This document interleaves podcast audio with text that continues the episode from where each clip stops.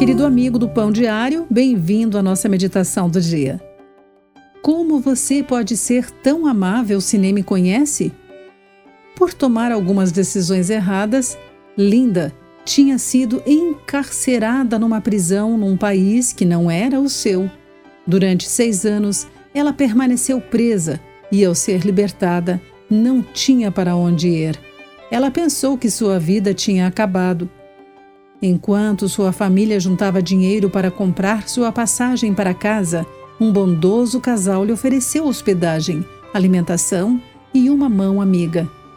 Linda sentiu-se tão tocada pela bondade deles que ouviu com boa vontade quando lhe falaram sobre as boas novas de que há um Deus que a amava e queria lhe dar uma segunda chance.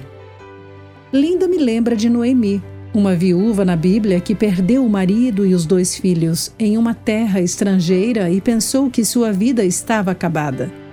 No entanto, o Senhor não tinha se esquecido dela, e através do amor de sua nora e a compaixão de um homem piedoso chamado Boaz, Noemi viu o amor de Deus e recebeu uma segunda chance. O mesmo Deus cuida de nós hoje. Por meio do amor dos outros, podemos ser lembrados da presença do Senhor. Podemos ver a graça de Deus por meio da mão de pessoas que mal conhecemos.